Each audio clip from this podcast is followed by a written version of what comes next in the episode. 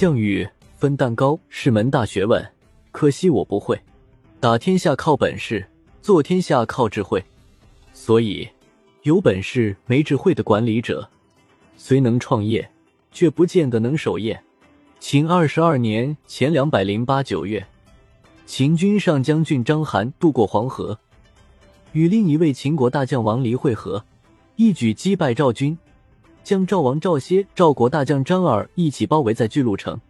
张耳派陈泽、张衍二将向驻扎在巨鹿北面的陈馀和各路诸侯求救。陈馀给了二将五千人马去救援，可这点人马不够塞秦军牙缝的，结果全军覆没，二将战死。至此，诸侯营垒虽然多达十余座，但无一人敢向章邯挑战。楚国义帝派宋义率军救援，到了安阳，宋义却驻扎不前，在原地停留了四十六天。原来他是想等秦赵两军厮杀的两败俱伤时再出战。副将项羽大怒，杀了宋义，义帝便任命项羽为上将军，让他率领全军救援。秦二十三年前两百零七十二月。项羽的大军到了巨鹿县南的黄河边，另一说为漳水。他先下令将领英布和蒲将军率两万人渡河，然后命令全军渡河后凿沉船只，破坏炊具，只带了三天的口粮向敌人发起进攻，一时没有退路。这就是破釜沉舟典故的由来。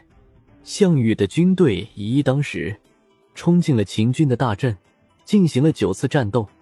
秦将章邯逃走，苏角被杀，王离被俘，其余将领则或逃走或投降。营垒里的诸侯士兵们听到战斗的声音，纷纷登上城墙观看，均被楚军的气势所震慑。项羽大破秦军，解围巨鹿城之后，召各路诸侯来见。各路诸侯见了他，全都跪着向前，没有人敢抬头仰视他。至此。项羽成为诸侯联军的统帅，章邯率领的秦军与项羽大军在棘原对峙。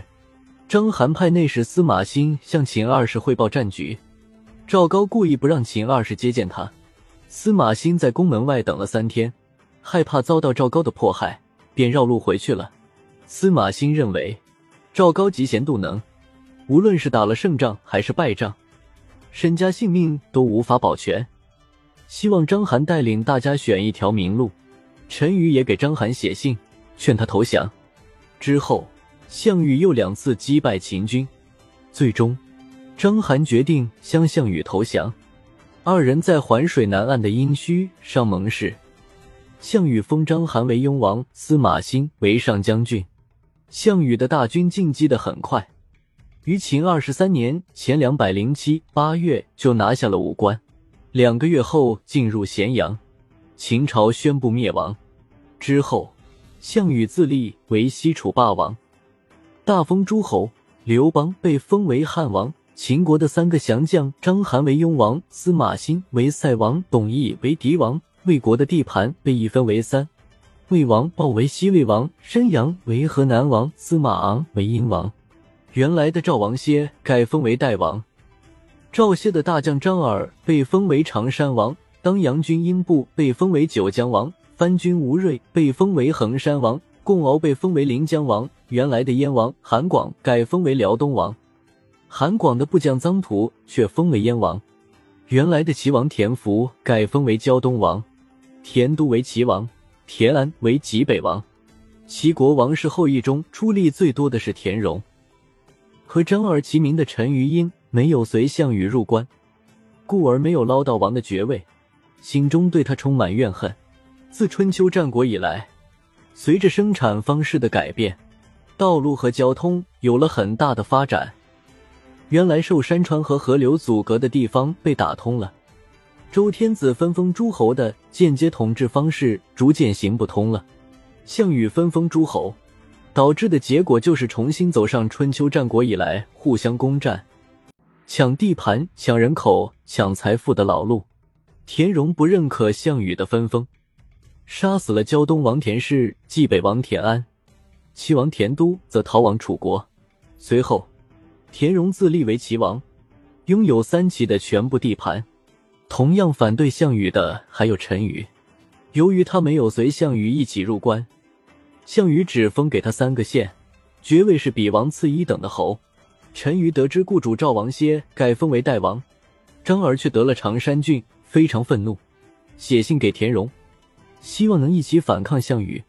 田荣当即给了他一支军队，打不过他的张耳只好逃走。赵歇重新被立为赵王。项羽封完诸侯们之后，以为天下从此太平了。可是他回到都城彭城不久，屁股还没有坐热，就听说了田荣造反的消息，只好充当救火队长去扫荡三齐。田荣被灭后，项羽在齐地实施焦土政策，弄得怨声载道。这时，田氏的另一个领军人物田横出场了，他继续反对项羽。就在项羽和田横纠缠的时候，汉王刘邦偷袭了项羽的彭城。对于这种背刺行为，项羽非常愤怒，调转头打败了刘邦。在楚汉相争中，除了极少数的几位诸侯王外，几乎一水儿的背叛了他。在反秦起义中，项羽打了最硬的仗，灭掉了秦军的主力，以一己之力扭转了战场上的不利局面。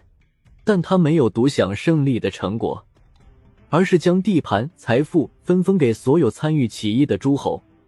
虽然谈不上公平，也算是仁至义尽。事实上，在任何一场财富的瓜分中，都不可能做到绝对的公平，只有利益的平衡。很显然，项羽没有做好平衡，得到分封的这些诸侯，很快就开始反对他。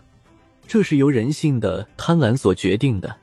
在刘邦与项羽竞争最激烈的时候，利益姬也曾建议刘邦裂土封侯，但很快遭到了张良的反对。